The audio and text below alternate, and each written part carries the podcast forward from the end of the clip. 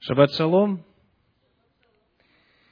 Сегодня перед нами три главы из э, книги Бамидбар, книги «Числа», 16, 17 и 18 главы. И мы сегодня будем свое внимание концентрировать на первой из этих трех глав. Книга «Числа», 16 глава рассматривается не простой период в истории израильского народа, рассматривается бунт. И то, как Господь относится к грешникам, к беззаконникам, к бунтовщикам, то, как Моисей относится к ним, а также сама природа бунта, корни, признаки и а, характер протекания, очень много во всем этом для нас ценнейших, важнейших уроков. Руководители ли вы любого порядка, любого ранга, или же руководимые? Для всех нас здесь есть очень важные, ценные уроки. Итак, 16 глава книги «Числа», первые три стиха.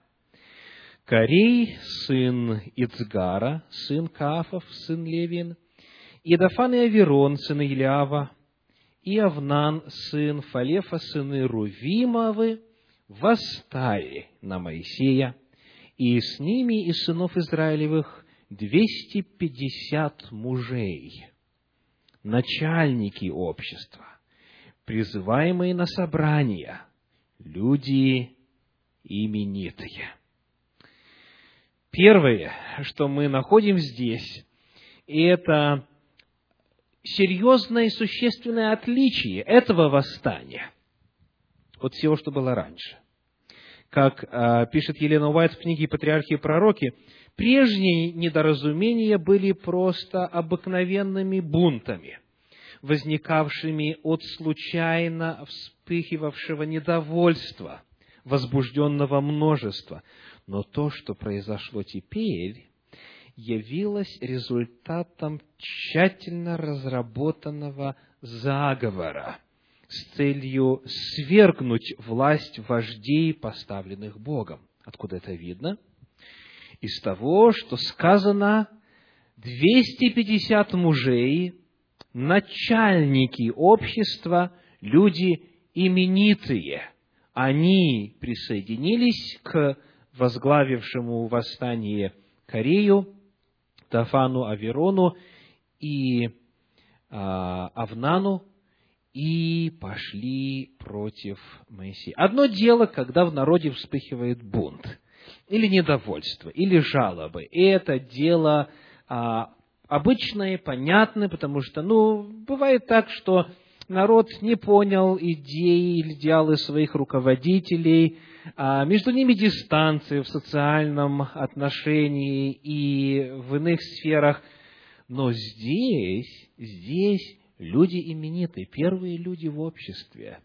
250 человек. Это достаточно много. 250 начальников – это те, которые близки к руководству. Так?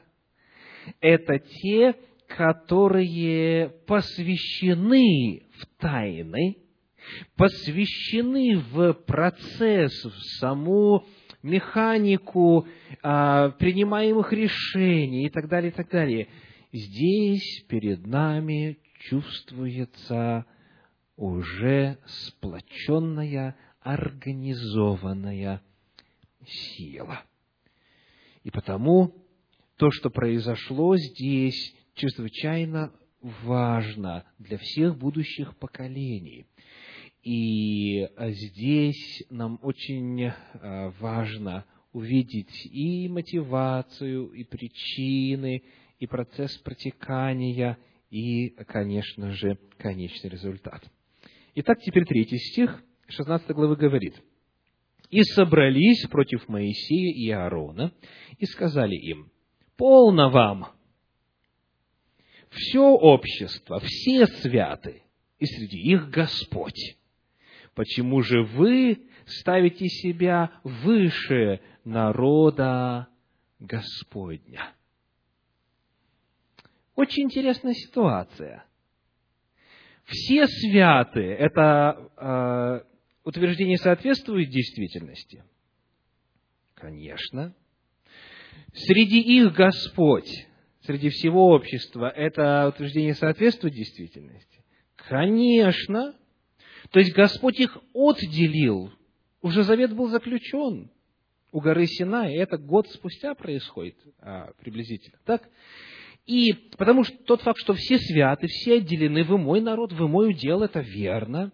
То, что Господь среди нас пребывает, это верно. И вот теперь третье заявление.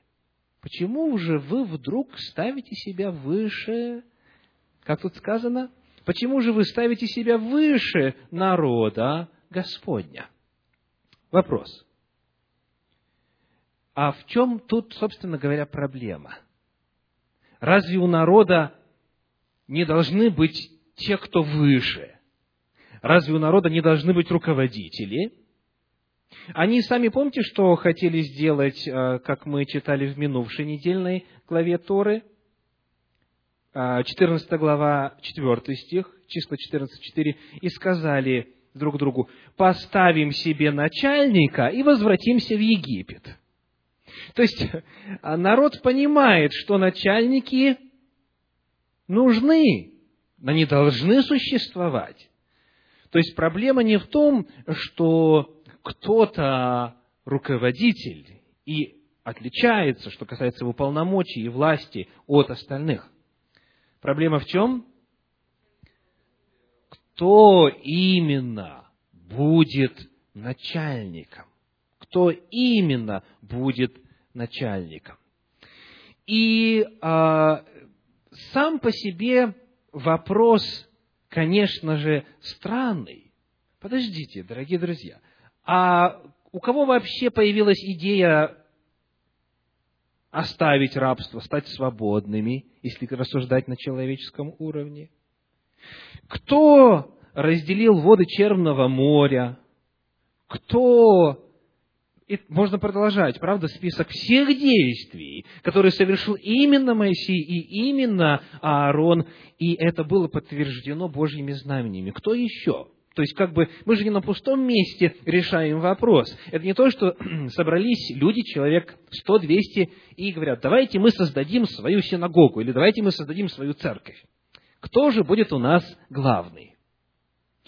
Конечно, при такой постановке вопроса кто угодно может быть главный, да, сколько людей, столько и мнений. Вот. Но они не с нуля начинают. Здесь уже длинная история, предыстория. Потому вопрос, конечно, звучит странно. Почему вдруг Моисею и Аарону а, необходимо выслушивать свой адрес этот вопрос? Почему именно вы руководители? Но, тем не менее, периодически а, это происходит. И в истории любой а, конгрегации, любой церкви наступает момент, когда говорят, а почему вы считаете, что вы тут должны быть главными? С какой стати? С какой стати? Давайте-ка мы пересмотрим этот вопрос. И вот мы теперь знакомимся с организаторами бунта. Первого зовут как? Корей. Корей – сын Ицгара, сын Каафов. Что мы о нем знаем из Торы? Что мы о нем знаем? Давайте посмотрим на книгу «Исход», шестую главу, стихи 16 по 21. Исход, глава 6, стихи 16 по 21. Вот имена сынов Левия по родам их. Герсон и Каав и Мерари. Итак, у Левия три сына. А лет жизни Левия было 137. 17 стих 6 главы книги Исход.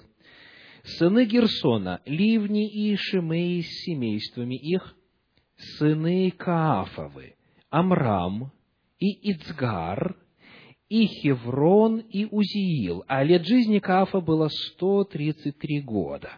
Итак, у Каафа Амрам, Ицгар, Хеврон и Узиел. Далее. Сыны Мерари, Махли и Муше – это семейство Левия по родам их. Амрам взял Иоховеду, тетку свою себе в жену, и она родила ему Аарона и Моисея. Итак, этот небольшой отрезок, отрывок родословной показывает, а, кем Каав приходился Корею и Моисею. Кем? Так, посчитали? А теперь, в свою очередь, кем Каав и Моисей приходились друг к другу? Да, они были двоюродными братьями. А вот смотрите, сыны Каафовы – Амрам и Ицгар. То есть у Амрама рождается Аарон и Моисей, у Каафа рождается кто? Да-да, у, у, это, это мы сказали, да. У Каафа, Амрам, Изгар, Хеврон и Узиил, а вот у Изгара, у Изгара рождается, 21 стих, Корей, Инефех и Зихри. Итак, перед нами а, столкновение двух двоюродных братьев. Это очень интересно. А, когда речь идет о родственных связях, это дело потенциально очень опасное. В том смысле, что поскольку родственники все свои, с ними можно особенно не церемониться, да? То есть, а, ну вот как Иисус Христос, когда пришел в свой город, в Назарет, и стал там проповедовать и так далее, помните, что ему говорили? Так э, мы знаем его братьев, его сестер, а кто он такой? И ответ Иисуса был таким. Не бывает пророка в своем Отечестве. Когда речь идет о власти, тогда родственникам гораздо легче, гораздо легче, потому что все свои, задать вопрос, а чем это он отличается? Я тоже от Каафа происхожу, тоже из колена Левия, у нас общий дедушка, наши отцы, братья. С какой стати вот этот брат мой двоюродный, он должен быть тут главой? Я вполне могу его заменить. Итак, причина восстания Корея, как мы видим, в том, что он в Моисее видит равного. Вот а, один из очень важных слоев этой проблемы. Он, сравнивая с собой, говорит, я ничем не хуже, я лучше, я лучше, чем он.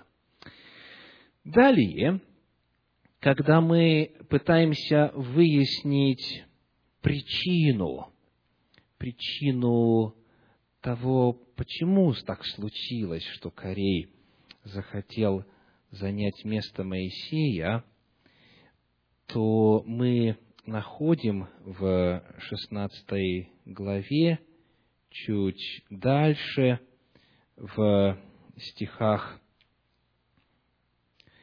в стихе десятом, «Он приблизил тебя и с тобою всех братьев твоих, сынов Левия, и вы домогаетесь еще и священства». Итак, значит, вот в чем суть проблемы. А, Каав хочет быть священником, он хочет быть на уровне Моисея, тот общается с Господом, заходит во святой святых и так далее, и так далее. Что еще здесь а, интересно отметить? Помните, мы об этом говорили уже однажды. Как раньше, как раньше решался вопрос, кто будет духовным вождем? В семье, в роду, в семействе. Первенец, правда? Да? То есть в патриархальном строе первенцы были продолжателями рода, они становились священниками, они становились руководителями. И Корей как раз был первенцем у Ицгара, отца своего. Он был первенцем. И потому он считал, что он, конечно же, имеет все основания быть духовным лидером. И вот здесь еще один очень важный вопрос. Скажите, когда, в какую эпоху правила поменялись? Что теперь не первенцы, а, а во-первых, только лишь колено Левина, а во-вторых, только лишь Аарон и его потомки. В какой момент поменялся подход к назначению духовных вождей? Ответ – год назад. Год назад. То есть год назад, когда Моисей находился на горе Синай, для того, чтобы получить от Господа и записать книгу закона, в это время Израиль сделал себе золотого тельца, и когда Моисей сошел и призвал, кто Господень ко мне, и все сыны Левиины собрались, вот тогда сыны Левиины были по этой причине были отделены, освящены. И вместо того, чтобы первенцы теперь были священниками, Господь сказал, левиты, и причем вот эти и эти люди. То есть все это произошло совсем недавно по отношению к тому времени, которое описывается в 16 главе книги «Числа». Вопрос к вам. Как вы реагируете на перемены? Как вы реагируете на перемены? Вот было всегда вот так, а, и, и, и, как говорится, в нашей конгрегации именно так всегда делалось. А теперь вдруг год назад появляется совершенно другой принцип, совершенно другой подход. Вопрос, легко ли человеку перестроиться? Конечно, нелегко, конечно, нелегко. Это было и у моих отцов, и у дедов, и прадедов. Мы всегда так жили. А теперь появляется новое откровение воли Божьей, то, чего раньше мы не знали, и э, надо перестраиваться. Перестраиваться очень тяжело, очень тяжело. Так вот, еще один очень важный момент, что касается причин восстания это неспособность к переменам, что касается мировоззрения, духовного мира, служения, служения Богу. Мы делали всегда по-другому. С какой стати сейчас вместо первенцев, вместо меня будет другой лидер. Я хочу, чтобы было, как было раньше. Я хочу, чтобы было, как было всегда. Еще один очень важный момент. Перед нами Корей. Давайте теперь познакомимся с другими его э, сообщниками, заговорщиками. Дафан и Аверон и Авнан, все они сыны Рувимовы. А почему они примкнули к восстанию? Что их не устраивает. Значит, давайте вспомним, кто такой Рувим. Он первенец Иакова. Он первенец Израиля. И потому вновь та же самая проблема. Они мыслят в категориях прошлого времени, предыдущих эпох, и говорят, из колена Рувимова должны быть руководители. Пусть Корей будет у нас священником, так? А нам, пожалуйста, верните политическую власть. И несмотря на то, что сам их праотец Иаков сказал в своем пророчестве своему первенцу Рувиму, ты не будешь преимуществовать. То есть ты не будешь первенствовать, они, тем не менее, желают добиться своего. Э, очень интересно об этом пишется в книге «Патриархии пророки». Они охотно поддержали чистолюбивые планы Корея, будучи потомками старшего сына Иакова, они претендовали на гражданскую власть, а также вместе с Кореем хотели разделить почести священства. Но вот есть еще один интересный э, момент здесь касательно причин. Значит, давайте вами, что мы уже узнали. Родственные отношения. Во-вторых, неспособность воспринять новое, неспособность к переменам. В-третьих, это желание первенствовать и жить по закону патриархального периода, то есть это особое отношение к своим корням. А знаете, кто мой отец? А знаете, какого я рода? И вот еще один момент. Если э, смотреть на стан израильский, то колено Левия и колено Рувима двигались всегда рядом во всех переходах. Мы читали уже, как они снимались станом, как они располагались станом и как передвигались. И вот в комментарии Санчина говорится, к тому же колено Леви, колено Рувима двигались рядом во всех переходах, что может служить иллюстрацией к выражению «горе злодею и горе его соседу». И у Елены Уайт это записано тоже очень интересно.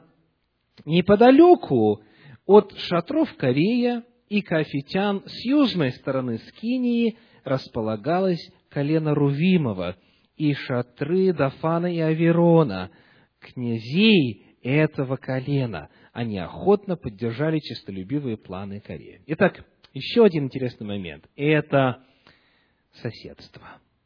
Соседство. То есть, вот а, скажите, если, допустим, а, вы храните а, с осени яблоки, и потом где-то ближе к Новому году обнаруживаете, что там не все в порядке, каким путем идет процесс порчи яблок, процесс гниения яблок?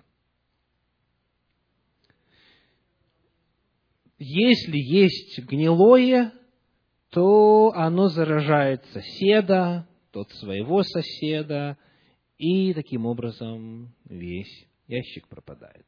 Они жили рядышком, они жили друг с другом, они вечером, а, как э, делают на Руси, или как сказали бы на Руси, собирались чай попить, о том о сем поговорить, и вот э, в этих кулуарах, где-то в своих, как говорится, соседских переулках, они потихонечку-потихонечку вынашивали вот эти планы. Соседи, соседи. А, как э, говорит комментарий Санчина, горе злодею и горе его соседу. Очень большое значение имеет то, кто наши соседи. В физическом смысле – и в том плане, с кем мы общаемся, кто наш ближний, а с кем мы проводим время.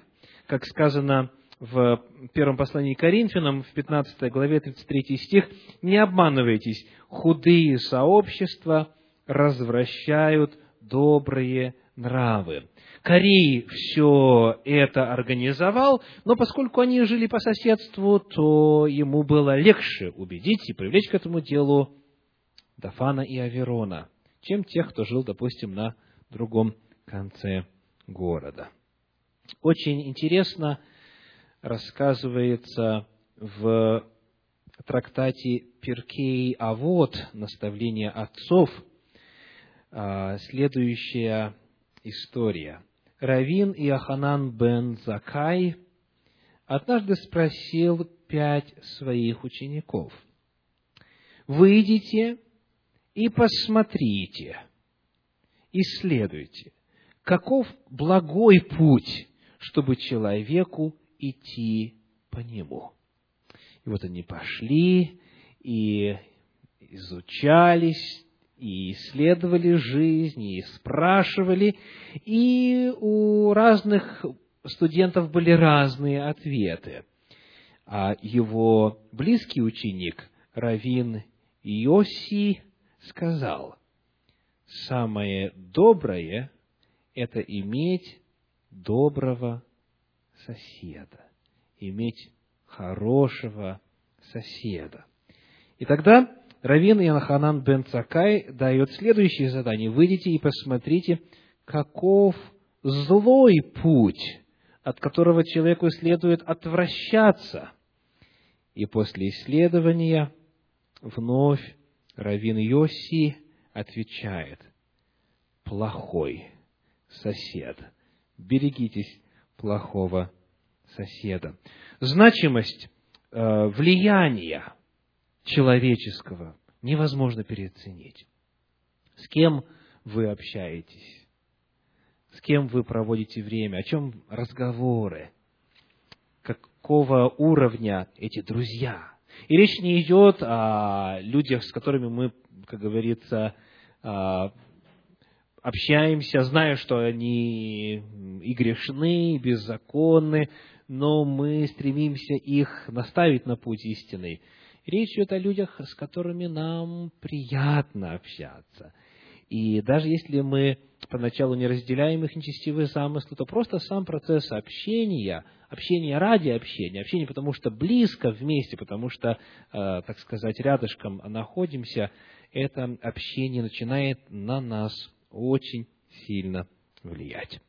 Итак, вот это мы нарисовали с вами Э, предисловие, введение ко всей этой трагичной истории и выделили уже несколько важных причин, предпосылок, э, мотивов для возникновения этой взрывоопасной ситуации и, соответственно, параллельно вывели несколько уроков, несколько предостережений для нас. И вот давайте теперь посмотрим, что происходит дальше. Книга Левит, 16 глава, вернее, книга Числа, 16 глава, 4 стих. Числа 16, 4. Моисей, услышав это, пал на лицо свое. Что это может означать? Что означает этот жест, это действие, это положение тела? Чуть дальше, в этой главе, это повторяется еще несколько раз. Вот смотрите, стихи с 20 по 22. «И сказал Господь Моисею и Аарону, говоря, «Отделитесь от общества сего, и я истреблю их во мгновение». Они же пали на лица свои и сказали, «Боже, Боже, Духа всякой плоти, один человек согрешил, и ты гневаешься на все общество». Итак, пали на лица и что делают? Молятся. Вот реакция Моисея, человека Божия. То есть, против него бунт, против него восстание, и причем это озвучивается вслух при обществе. И собрались, сказано, против Моисея и сказали им. Вот эта делегация пришла, 250 человек, все начальники и говорят, ты не лучший руководитель, с какой стати ты вообще стал нашим руководителем, нашим вождем. И вот первая реакция Моисея. Он начинает молиться. Представляете? Он начинает молиться. Как реагировать, когда а, против нас восстают? Как реагировать, когда нас, как у нас говорят, подсиживают, да, а, бунт, несправедливые обвинения и так далее, и так далее. Первая реакция – молитва. Падает на лицо свое, молится, обращается к Господу. И потом уже, потом уже начинает разговаривать с бунтовщиками. Вообще, в принципе, на протяжении всей этой главы, на протяжении всей этой главы реакция Моисея просто поражает глубиной э, своей, глубиной его любви к, к людям. То есть, он молится здесь, теперь, когда Господь говорит, я все общество сейчас истреблю, Моисей падает на лицо свое, начинает молиться ходатайственной молитвой. Господи, Господи, нет, не нужно. Он просит за них, он молится, он просит защиты а, для них пред Господом. И еще раз в 16 главе, в стихах 41 по 50 мы видим ту же самую реакцию. Давайте посмотрим 16 глава стихи с 41 по 50. На другой день все общество сынов Израилевых возроптало на Моисея и Аарона и говорило, вы умертвили народ Господень. И когда собралось общество против Моисея и Аарона, они обратились к скинии собрания, и вот облако покрыло ее, и, слава Гос... и явилась слава Господня. И пришел Моисей и Аарон к скинии собрания, и сказал Господь Моисею, говоря, «Отсторонитесь от общества сего, и я погублю их во мгновение» но они пали на лица свои. И сказал Моисей Аарону, возьми кадильницу и положи в нее огня жертвенника, и всыпь курение, и неси скорее к обществу, и заступи их, ибо вышел гнев от Господа, началось поражение. Удивительно, три раза, три раза на протяжении этой главы, на протяжении этой истории Моисей падает на лицо свое, а, молится Господу, просит у него мудрости и просит о спасении тех, кто восстает против него и готов а, фактически его уничтожить. Вот это, вот это называется «люби врага своего». А те, кто никогда Тору не читает из христиан, говорят, что любить э, врага своего, это уже Иисус Христос придумал и, и его апостолы. То есть э, мы видим, как Моисей, он живет этими принципами. Это, это его естественное отношение к людям. Они его враги, вне всякого сомнения.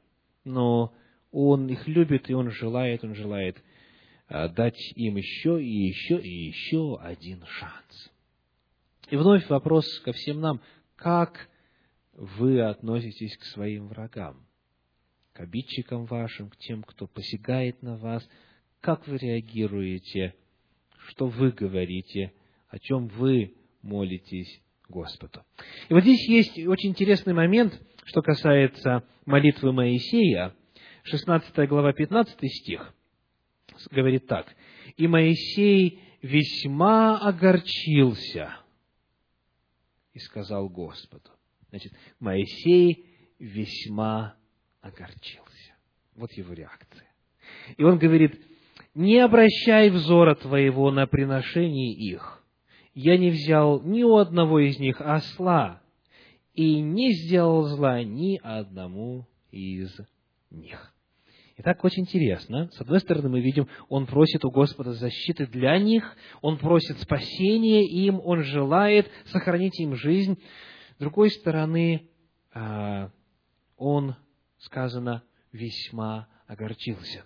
В комментарии Санчина говорится так. «И весьма досадно стало Моше».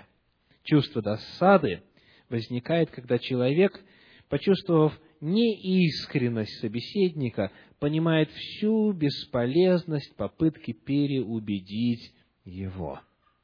И потому он говорит, Господи, не обращай взора Твоего на приношение их. Что это значит? Они договорились, потому что вопрос-то идет о священстве, да? Кого Господь подлинно назначил быть священником? Он говорит, хорошо, вы возьмите свои кадильницы, все эти 250 начальников, которые претендуют на священство, и Аарон возьмет свою кадильницу, и пусть Господь покажет, пусть Он решит. И потому они намеревались на следующий день принести приношение, перенести вот это воскурение Фимиама. И Господь говорит, Вернее, Моисей говорит Господу, Господи, ты видишь, что, что это несправедливое обвинение. Ты знаешь, что я ничем не погрешил против них, я никому из них не сделал зла.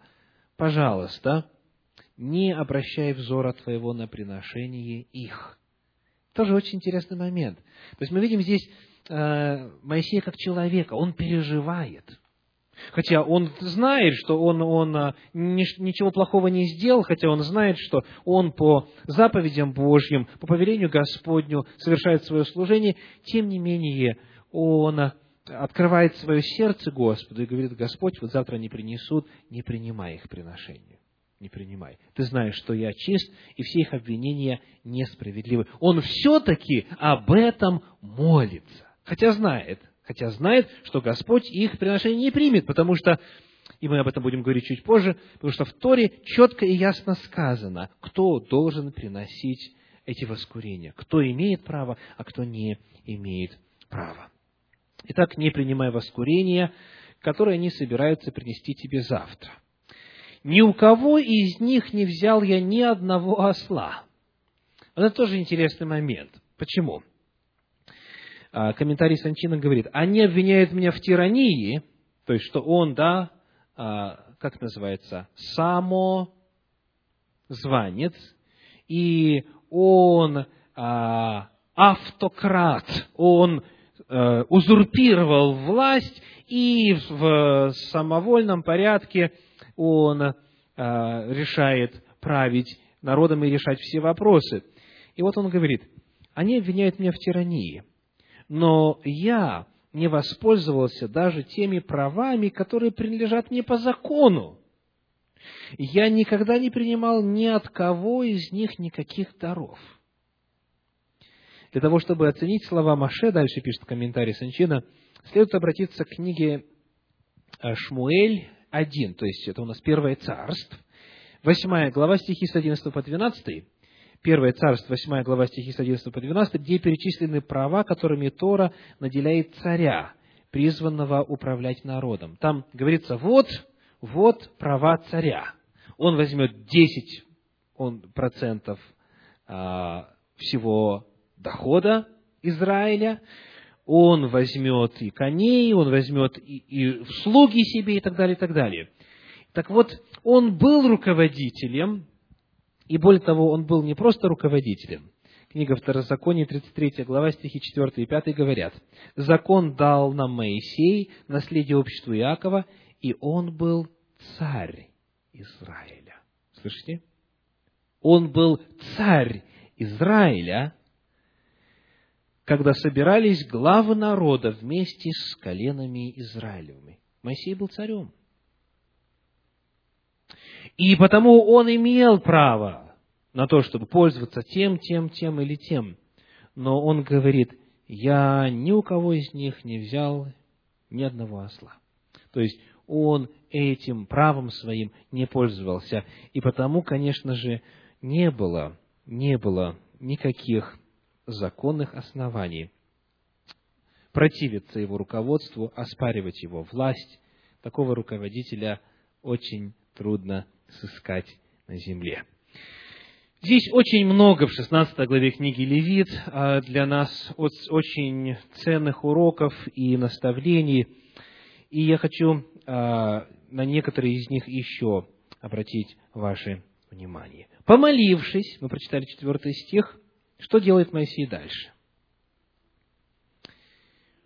Пятый стих, с пятого по седьмой. «И сказал Корею и всем сообщникам его, говоря, «Завтра покажет Господь, кто его и кто свят, чтобы приблизить его к себе, и кого он изберет, того и приблизит к себе. Вот что сделайте, Кореи все сообщники его, возьмите себе кадильницы, и завтра положите в них огня, и всыпьте в них курение пред Господом. И кого изберет Господь, тот и будет свят. Полно вам, сыны Левины. Эта фраза «полно вам, сыны Левины» тоже очень, очень важна, очень многозначительна. То есть, что делает Моисей? Первое. Он пытается с ними поговорить. Он пытается их урезонить. Что значит полно вам? Хватит. давайте, как, давайте закончим, давайте перестанем. А, вы знаете, как бы, вы знаете все, что было. Зачем нам вообще об этом говорить?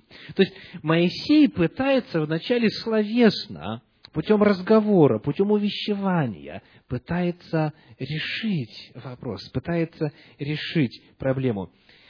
Но, к сожалению, к сожалению, это, этого не удается, и Моисей дальше продолжает, стихи с 8 по 10, «И сказал Моисей Корею, послушайте, сыны Левия, неужели вам мало того, что Бог Израилев отделил вас от общества израильского и приблизил вас к себе, чтобы вы исполняли службу при скине Господней и стояли пред обществом, служа для них?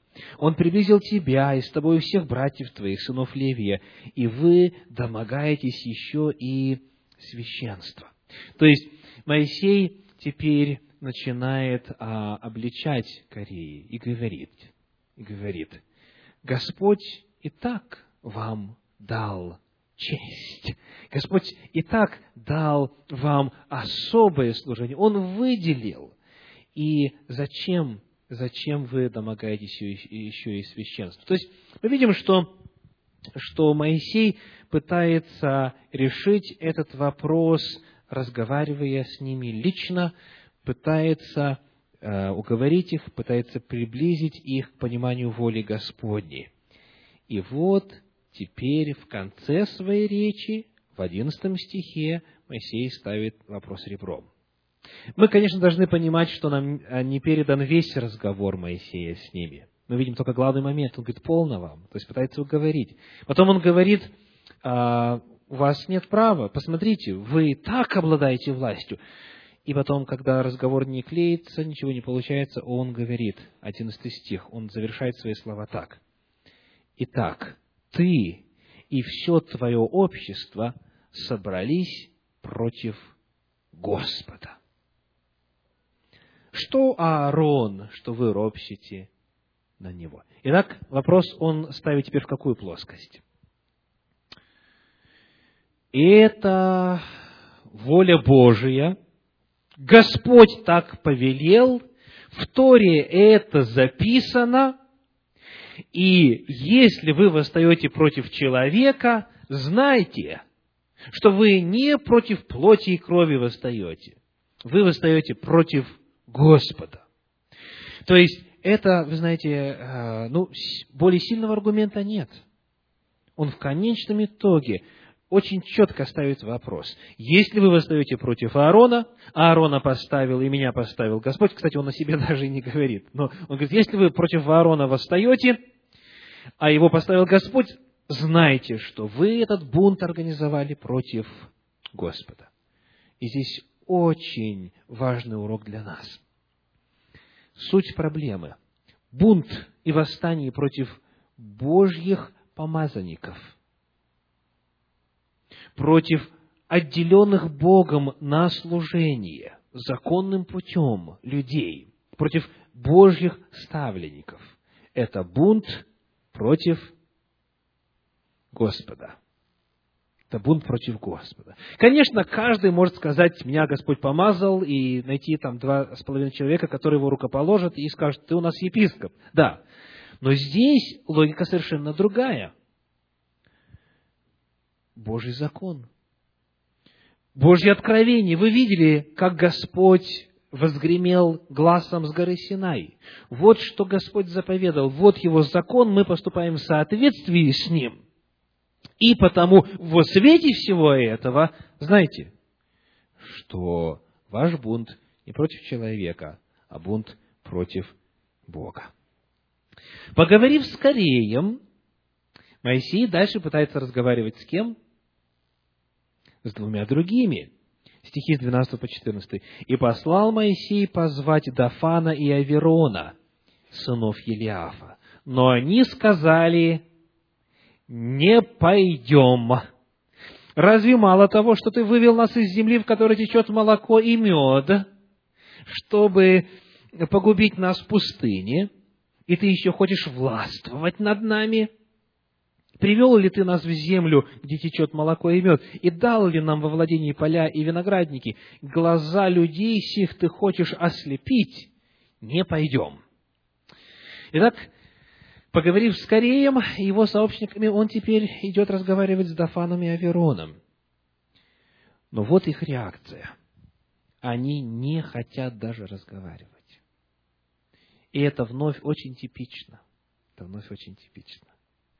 Если человек пребывает в состоянии бунта и восстания на протяжении какого-то времени, он даже не хочет видеть того, против кого у него на сердце вражда. Не пойдем, не пойдем. То есть, смотрите, сказано как? А, Моисей послал позвать, то есть это были какие-то вестники, да, какие-то посланники. И а, они возвращаются, говорят, вот Дафан и Аверон нам сказали, не пойдем. То есть наступает момент, когда даже видеть не могут того, против кого они восстали. Второе, что мы видим здесь, это искажение реальности. Скажите, как они назвали Египет? Страна, в которой течет молоко и мед.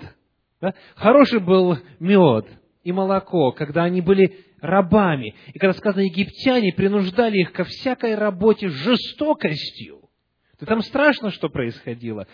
И они говорят, вот это, это было, было, было э, вот такое, такая была страна чудесная, молоко и мед. Что происходит? Мы об этом в прошлый раз говорили, да? Если человек позволяет себе чуть-чуть отклониться от правильного пути, у него мозг начинает работать, пусть и логично, но в совершенно неверном направлении. То есть они начинают искажать реальность, они начинают искажать факты. И, к сожалению, от этого никто из нас не застрахован. Если мы делаем поворот в неправильном направлении, против воли Божьей, против а, Божьих служителей, против Божьих помазников, против законно утвержденного руководства народом Божьим, а, или в любом другом направлении делаем неверный шаг, то пребывание в этом направлении, оно меняет способность человека здраво мыслить. И он начинает искажать реальность, сам того, возможно, и не замечая. Итак, вторые, а, вот эти представители колена Арувима не хотят даже разговаривать. То есть первая попытка, да уже не первая, а очередная не удалась. То есть Моисей пытался с ними поговорить. Нет, ничего не помогает. И вот когда ситуация дальше накаляется – Давайте прочитаем стихи с 23 по 26 в 16 главе книги числа. «И сказал Господь Моисею, говоря, «Скажи обществу, отступите со всех сторон от жилища Кореи, Дафана и Аверона». И встал Моисей и пошел к Дафану и Аверону, и за ним пошли старейшины Израилевы, и сказал обществу, «Отойдите от шатров нечестивых людей сих, и не прикасайтесь ни к чему, что принадлежит им, чтобы не погибнуть вам во всех грехах их». И отошли они со всех сторон от жилища Кореи, Дафана и Аверона. А Дафан и Аверон вышли и стояли у дверей шатров своих с женами своими, сыновьями своими и с малыми детьми своими. Здесь тоже очень важный момент. А, Господь говорит, скажи обществу, отступите со всех сторон от жилища Кореи, Дафана и Аверона. Вот это Господь сказал, скажите обществу. А что говорит Моисей? Давайте посмотрим отойдите от шатров нечестивых людей сих. Он не называет имена. Он говорит, отойдите от нечестивых людей. И дальше, чтобы не погибнуть вам во грехах их. К чему призывает Моисей? И кого он призывает? Он призывает всех. Всех. Обратите внимание, он не говорит, вот эти обречены, потому давайте хоть остальных спасен. Он ставит вопрос по-другому. Он говорит, вот есть грех, есть нечестивые люди, кто не хочет в их грехах участвовать, отойдите. То есть, это кого в себя включает?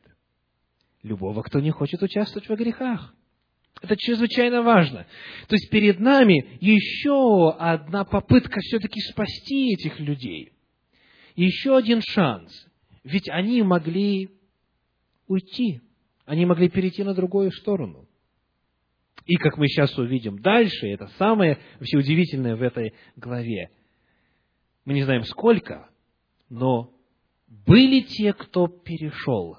Хотя они были из числа вот этих людей, но они ушли, отступили от нечестивых и обрели спасение. Конечно, то есть прямо перед уничтожением, прямо перед тем, как Моисей говорит, вот если сейчас земля э, развернется и так далее, прямо перед наказанием, он говорит, все-таки вы можете сейчас отойти и присоединиться к обществу а, народа Божья и, и спастись. Это, вот это удивительно. И Моисей, и Господь, они раз за разом предлагают и дают людям, грешникам, беззаконникам шанс спастись. И вот дальше, когда происходит наказание, и когда проваливается земля, и все нечестивцы проваливаются в преисподнюю. Это тоже сам по себе очень важный разговор, но это отдельная тема. Что такое преисподняя? Они, сказано, живыми сошли в преисподнюю. После этого, 35 стих говорит, «И вышел огонь от Господа, и пожрал тех 250 мужей, которые принесли курение». Которые принесли курение. Причина очень ясна и понятна – книге числа, в третьей главе, в десятом стихе сказано, «А Аарону же и сынам его поручи, чтобы они наблюдали священническую должность свою». Числа 3.10. «А если приступит кто посторонний, предан будет смерти». Потом чуть дальше, в десятой главе книги Левит, первые два стиха, Надав и Авиуд, сыны Аароновы взяли каждый свою кадильницу и положили в них огня, и вложили в него курение, и принесли пред Господа огонь чуждый, которого он не велел им и вышел огонь от Господа, и сжег их, и умерли они пред лицем Господним. То есть была четкая заповедь, четкое постановление. Никто другой не должен приходить, потому что при этом будет смерти. То есть, иными словами, эти люди не были в неведении. Они знали. У них была полная информация. И потому Господь просто действует в соответствии со своим словом. Он действует в соответствии с законом. И вот теперь давайте посмотрим, кто же все-таки спасся. Кто спасся? 16 а, глава, 1 стих. Корей был, дальше, Дафан, Аверон и еще кто? И Авнан в числе главных четверых заговорщиков и бунтовщиков. Погиб ли Авнан? Ответ нет, не погиб, потому что Тора в этой главе очень четко называет имена тех, кто погиб. Погибли Корей, Дафан и Аверон. Авнан не погиб. Авнан не погиб. И э, мы читаем об этом э, в комментарии на Тору э, именно вот этот очень важный момент. После того, как Моисей обратился к речи, после того, как Моисей попытался их урезонить, Авнан отходит от этой группы. Итак, все-таки, даже принадлежа к злому, к нечестивому обществу, можно обрести спасение, если, если человек даже в самый последний момент слушается и отступает от своих грехов.